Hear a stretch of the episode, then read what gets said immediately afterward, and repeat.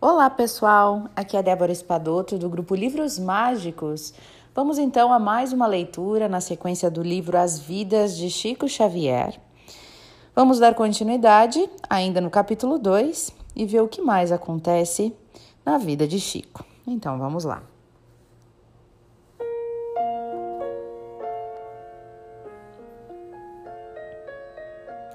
Para não se perder em meio às palavras desconhecidas, Chico costumava recorrer ao dicionário. Só assim descobria o sentido de algumas delas e corrigia a ortografia de outras. Os poemas saíam de sua mão acompanhados de assinaturas inacreditáveis. Castro Alves, Alfonso de Guimarães, Olavo Bilac, até Dom Pedro II tomou coragem e arriscou versos sobre um Brasil triste e saudoso que rimava com bonan bonançoso e sobre uma alma torturada que combinava com pátria idolatrada. Chico aproveitava cada minuto livre para escrever. E no início, quando a eletricidade nem tinha chegado a Pedro Leopoldo, era surpreendido por acidentes estranhos. Enquanto prestava atenção aos ditados do além, ou sentia as mãos guiadas à revelia, ventos súbitos lançavam velas acesas sobre as mensagens e derrubavam o tinteiro sobre o papel. O rapaz encarava os obstáculos como provação e seguia adiante. A notícia de suas estripulias litero-espirituais começou a correr. Por essa época, Chico estava no enterro de um amigo, quando um jovem padre se aproximou e perguntou se era verdade que ele recebia mensagens do outro mundo. Chico confirmou. E o padre aconselhou Chico com cautela. Os espíritos das trevas têm muita astúcia para seduzir para o mal. Mas os espíritos que se comunicam através de mim só ensinam o bem, ele respondeu. Diante da resposta, o padre lançou o desafio. Puxou um papel em branco do bolso e perguntou se ali, naquele momento, no cemitério, haveria um espírito disposto a se manifestar. Chico, sem hesitar, pegou o papel. Se concentrou e minutos depois escreveu um soneto intitulado Adeus.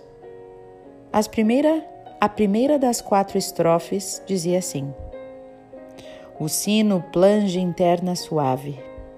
No ambiente balsâmico da igreja, entre as naves, no altar, em tudo adeja o perfume dos goivos da saudade. Assinado Alta de Souza. Numa noite de 1931, quando escrevia mais um dos poemas de seu livro de estreia, Chico sentiu o olho esquerdo invadido por fragmentos de areia. Esfregou os grãos imaginários, mas a coceira continuou. Experimentou fixar a lâmpada com a pupila incomodada, mas em vez da luz acesa, viu o foco difuso. Mal conseguia enxergar os versos recém-escritos e assinados por Casimiro de Abreu. O rapaz ficou assustado e rezou mais uma vez. O doutor Bezerra apareceu para ele. Tateou o olho e diagnosticou. Sua vista amoleceu por razões que não podemos saber agora. Prepare-se para ir a tratamento em Belo Horizonte, para que sua família não diga que você ficou sem se tratar por nossa causa. Dois dias depois, um amigo levou à capital mineira e um oftalmologista diagnosticou. Isso é um tipo de catarata obscura e inoperável. Chico nunca mais se livrou dos grãos de areia e ficou desconfiado de ter sido atacado por falanges das trevas interessadas em prejudicar a sua tarefa mediúnica. Desde então, todos os dias, ele medicaria o olho doente com colírios à base de cortisona e cloranfenicol. Na época em que sofria com os primeiros sintomas da catarata, Chico recebeu mais um pedido de socorro no centro Luiz Gonzaga. Um cego, guiado por um bêbado, tinha despencado de uma altura de quatro metros. Desmaiado, ensanguentado, já estava há horas embaixo de um viaduto da cidade. O rapaz correu para ajudar. Alugou um quarto num velho pardieiro para o homem e conseguiu um médico de graça. Mas o doente precisava de companhia durante o dia, enquanto Chico trabalhava no bar do José Felizardo. O caixeiro publicou um anúncio no jornal semanal da cidade pedindo socorro. Seis dias depois, duas moças apareceram, dispostas a ajudar o enfermo durante o dia. Trabalhavam à noite, eram prostitutas. A recuperação do doente durou um mês. Após acompanhar as rezas de Chico, as duas decidiram mudar de vida. Foram para Belo Horizonte. Uma se empregou numa tinturaria e a outra tornou-se enfermeira. Foi o primeiro de uma série de encontros entre Chico e as nossas irmãs que comercializam a força sexual, segundo um dos eufemismos usado por ele. Meses depois, um amigo de seu pai o convidou para um passeio à noite e o levou ao bordel. Chico não se apavorou nem se inibiu. Perguntou o porquê daquele programa. O acompanhante confessou estava atendendo a um pedido do pai de Chico, preocupado com a virgindade tardia do filho. O rapaz perdeu a paciência e rispidamente disse que se quisesse ir até ali, não precisaria de guia.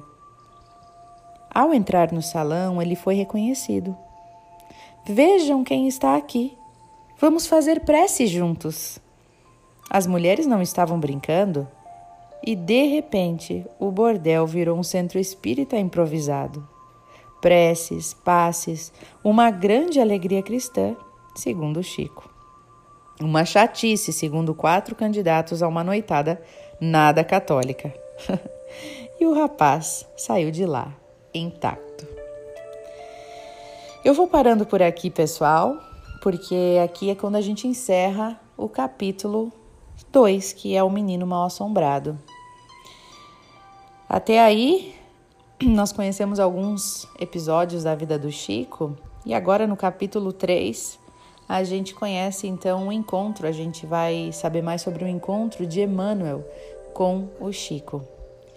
Eu espero que vocês estejam gostando dessa leitura e que estejam bem nesta quarentena. Um grande beijo no coração e até o nosso próximo áudio.